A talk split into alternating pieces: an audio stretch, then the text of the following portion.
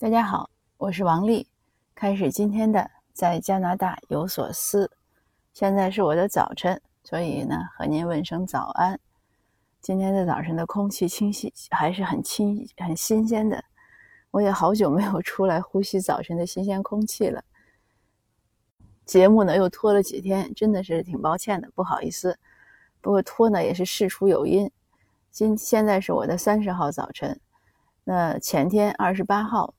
二十八号呢，是我们破咖啡案的第二次开庭。从一早呢就开始准备这件事情，十一点钟就开始动身往 Richmond 走，因为要去早一点。虽然看那个案件庭审是一点半开始，有些媒体人员要先会早一点到呀，所以我也会早一点到，总是和大家打个招呼啊，要不然人家去了一看，哦，你们的人都没来呢。而且呢，那天呢，我们也是希望能看到那个嫌犯，就是应该叫被告了吧？被告进入法庭，所以想早点进去等。还等，还真等着了。嗯，那个被告，那男性被告，嗯，他自己戴个口罩，然后走走进去，也没开车，就匆匆的走过去。嗯，有一个报社的记者呢，拍到他进去的身影。那天下午呢，就是这样，非常戏剧化的开始了，然后发生了。非常非常戏剧化的几件事情。首先呢，我们在那儿等，然后听听听案件庭审呢，都挺顺利。我们这次呢，嗯，请了好几位志愿者一起帮忙听，大家在微信群里同时同步各种信息，所以听到这个案犯说，他原来上一次呢，他有一个律师，这次他把律师辞退了。他说我不需要律师，我自己可以为自己辩护。为什么呢？其实因为他他认为自己没有错。那好像他妻子的律师都建议他找个律师，但 anyway 他不找律师。后来警察就说呢，下一次九月呃九月八号第三次开庭，可能就要审了。那在这之前呢，如果他呃认为自己有罪，他可以提前认罪。那这样呢，按照加拿大的法律呢，因为这种小案子呢，呃，他如果提前认罪呢，就可以没有这种犯罪记录，呃，判罚也不会重，因为本身案子确实不算大。应该是呃一些社社区服务时间，或者是几千块钱罚款，但是他说他考虑一下，然后法官呢就说，呃，那个按卷宗的一百九十八页，你可以到我那儿取一下，我就在旁边的楼上，因为就是希望他看到自己 证据确凿的这些分析。就在我们等他出来的时候，因为记媒体记者呢还是想拍到他出来，呃，这个有图有真相嘛。那等他出来的时候呢，突然侧门呢发生了骚动，是怎么回事呢？是有一个路过的一个路人，一个女性。这个女性呢，她路过，因为我们当时把呃一些多余的手牌呢就摆放在省那个省法院旁边的，就是她围着她那个院子的一些树篱上。她那个树篱呢又低又宽，是一些造型，就是松树，很低的松树吧，嗯，针叶针叶木就很低又很宽，所以正好手牌放上去呢，路人都能看到。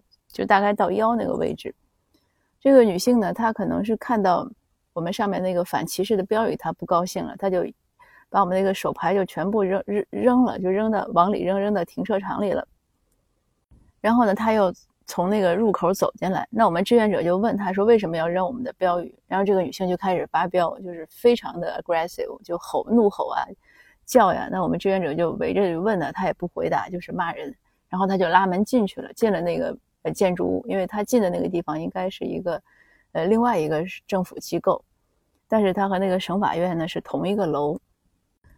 他进去很快呢，就没没一分钟，他又折身出来了，然后又是一顿怒骂，而且骂了一句非常难听的话，就是羞辱呃亚裔、羞辱黄种人的话，就说你们皮肤的颜色怎么怎么样，嗯，这个在视频中呢就就已经拍到了。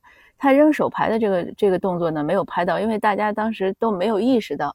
但是当他一开始，呃，进来开始骂人的时候呢，那志愿者就就有些就醒悟了，然后那些媒体记者呢就就拥过来了，所以就很多镜头拍到他发飙。他发飙，他不仅骂人，他还打人，呃，要就是而且抓伤了一个摄影记者的手臂，把那个摄影记者的手机也给扔了，就就是特别暴烈那个场面。呃，相当暴力。那我离得比较远，我就没有过去，呃，仔细的，就是看这些事情。但是我们有相当多的视频呢，都拍到他这些就是发飙的镜头。然后大家呢，当然有有一些很多人就去找法法，就是法庭的法警，可是法警说呢，只要是在那个建筑物之外发生的事情，他们都无权干涉，但是他们可以报警，所以他们就呃应该是报了 RCMP。那这个没多久呢，这个男性嫌这个被告呢就出来了。他出来之后，他是从侧门出的，因为我负责趴在门上，趴在门上看他什么时候出来。这个也挺有意思的。我当时趴在门上的时候，我挺忐忑的。我我想那个法庭的法警说不定拉门会出来把我赶走，就是你不要趴在门上看，这是像什么样的成何体统？可是那个法庭里的法警呢都很镇定，有四五个，若无其事，所以我都觉得他们可能看不到我，其实他们能看到，因为从屋里向屋外看，因为玻璃门特别清楚，他们也能看到外面那么多示威群众呀，还有记者，但他们就若无其事的样子。我我后来看到那个呃男性的这个被告呢，他出来，他走到大厅呢，他也看到这些人了，他就很震惊。他想出呢，他又犹豫了一下，然后他就问法警，法警就给他指了一个路，就是通向侧门。那我就跟大家说，他从侧门出来了。他从侧门出的时候呢，那些记者就追拍他的背影，那也有人呢就想拍他正面，但是也没怎么拍到，他就走了。走了这事儿，我们就想可能结束了，反正也今天的案子也结束了，人也走了。就在我们准备撤离的时候呢，这个那个女性呢，她办完事儿了，她从那个建筑物出来了，又原路返回。结果她看到路边站着我们的几个志愿者，她又开始一顿狂，就是狂吼，而且还又试图打人。但是那个志愿者躲过了，他想抽人家一个男孩耳光，那个男孩是非常敏捷躲过了，而且那个男孩非常克制，没有还一下手，就是在那儿躲闪。嗯，但是也没有，也也很勇敢，也没有退让，就是站在原地就不理他。嗯，就但是他这个女人后来还是一伸手把另外一个女孩的手机又给打地上了，然后他才要走。而且那个有志愿者还有看到他想捡路边的一块石头啊，怎么样？总之很危险。然后这个时候呢，那个男性嫌犯呢，呃，竟然又从马路对面走回来了。他可能越想越生气。呃，他觉得他自己没错，他就又过过来对着我们那个那一群，就刚才被这个女女女人袭击的这一群志愿者又一顿怒吼。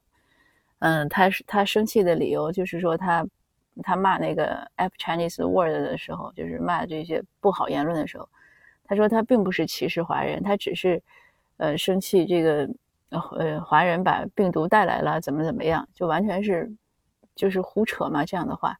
然后又说，呃，那后面他就说了，他不喜欢华人来加拿大呀，什么，他喜欢德国人、法国人之类的。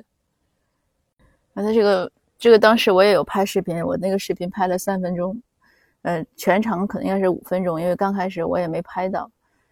嗯，这样的这个时候呢，就有一辆车停在路口了，下来两个，真的是两个帅哥，像美剧一样。哎，我还想，我说这车怎么就能随便停路口呢？然后他们就一辆警徽说他们是便衣。他们以为呢，可能当时以为那个报警是因为这个男性，就是这个男性被告在这纠缠我们，他们就让这男性被告跟他走，说你跟我们走到那边去说。那我呢也不知道他们要去干嘛，我就跟在他们后面，因为我想也许警察要问话，总要有一个知情的人。后来走了几走了一段，正好那个那个刚才肇事这个女性呢，她也也也追上他了，她要过马路，哎，我就跟跟那个警察说，我说这个女人是个。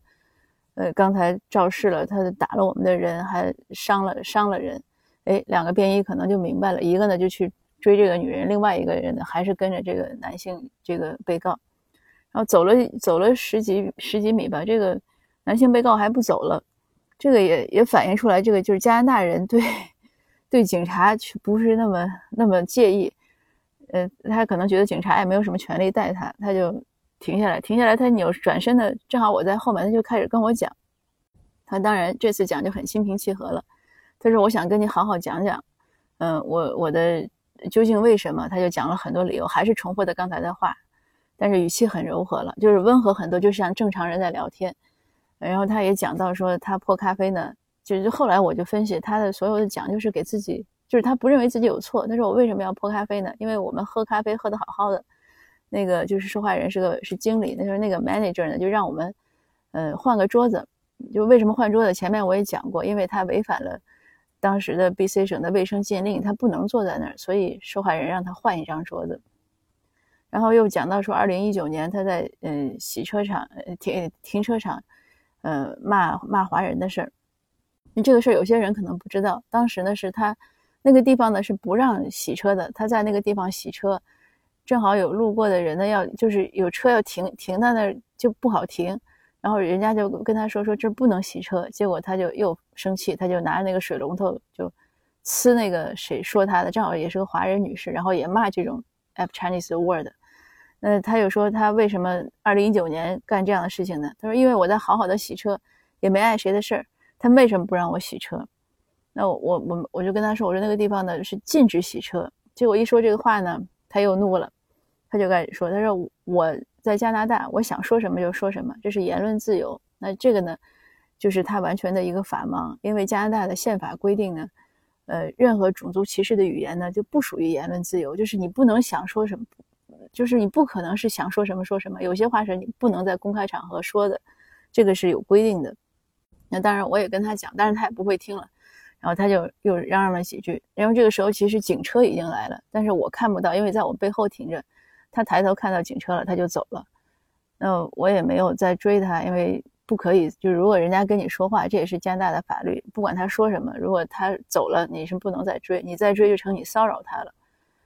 但是他跟你说时候，你可以不听，嗯，你可以走，这也是你的权利。那这样的这件事情呢，就这两件戏剧化的事情呢，就结束了。所以，嗯，昨天一天呢，我都在处理善后，就是前天回来就在处理善后，写文章啊，做很多整理工作啊。昨天一天呢，继续善后，又有一些媒体要再采访一下呀，呃，也跟警局在联系。那现在警局呢是已经又就是对这个女人呢是很很快的就就已经下了当因为当时已经把她戴上手铐押入警车了，现在呢昨天已经下了就是通知，就是说。这个女人会被起诉，十月十月二十号会开庭，嗯，所以可见这个这个事情呢，就还算一个好的方向。那我在文章中也写，我说虽然这个我们维权的道路比较漫长，可是你只要发声的就有用。还有另外一个有趣的事情，呃，前天事情发生之后呢，那很多媒体都有报中文和和英文。而在这儿呢，我也特别想感谢一下所有的就是这些参与的这些中文媒体。这个时候真的是看到中文媒体，就是华文媒体，呃，是社区自己的媒体，无论是多大多小的媒体，呃，在这个时候呢，都都会来报道，而且都是能站在就是站在咱们的这个立场上来客观的分析这个事情，而不是有意的去呃标题党呀或者掩盖一些信息啊。昨天我也跟一个媒体人讲，我说很感谢你们的参与。他说这是我们的工作。我说对，虽然是你们的工作，但是我们社区呢仍然是很感谢，在这个时候才看到媒体的力量和支持。那我想说的是，呃，有一家英文媒体呢，他报道的时候，呃，就也不他他的失误也不是故意的，因为就是我刚才有讲，我们都没有拍到那个女人扔牌子的那个瞬间。那所以他根据视频来说呢，他就是说。他看到的是，呃，我们的志愿者就是追着这个女人问说：“你为什么要扔牌子？”他看到这一段，所以呢，他开始的英文的报道呢，就他说根据视频看，他当然也没错，他说根据视频看，嗯，怎么怎么样。那我们昨天呢，就是当时的在场的这些见证人呢，呃，好几位都给他写了嗯电邮，因为他们英文媒体下面很多都有联系的方式。昨天我今天早上看微信，就半夜的时候呢，其中一个人呢，他就刷这个。他看到了，他说：“呃，这个报道改了，这个报道加了一段，因为都是在网上嘛，他也改的比较方便，就加了一段说，呃，文章就是报道发出去之后，很很很很多有 many 就这种 protester 就是抗议者呢和我们联系，说怎么怎么样，所以他加了这段话。那我觉得他也是还是很客观，他不是有意为之，呃也好。那同时呢，也说明就是发声真的是有用。当看到有什么不实报道呀，或者是有什么不良的现象啊。”一定要发声，你说了别人才知道，你不说呢，别人不知道。尤其就是在西方，在加拿大就是这样，他不一定是有意去去误解你啊，就是不误解，当然不是有意，就是他不一定是有意的去去做一些不实的报道啊，或者是怎么样。但是他错的，你要及时的指给他，他就知道了。那今天这个分享呢有点长了，呃，但是也确实是。呃，这两天的事情，我今天上午呢就还会写一篇文章，会说这个，呃，女性这个袭击这个事情，呃，就是坚持发声。那也再次感谢呢所有关心这个事情的这个我们媒体啊，还有志愿者呀。当然也感谢我自己，因为我也是志愿者。社区的事情靠大家，一定是大家一起来努力，才会越来越好。这个社会呢才会越来越和谐。呃，谢谢您的收听，我们下次见。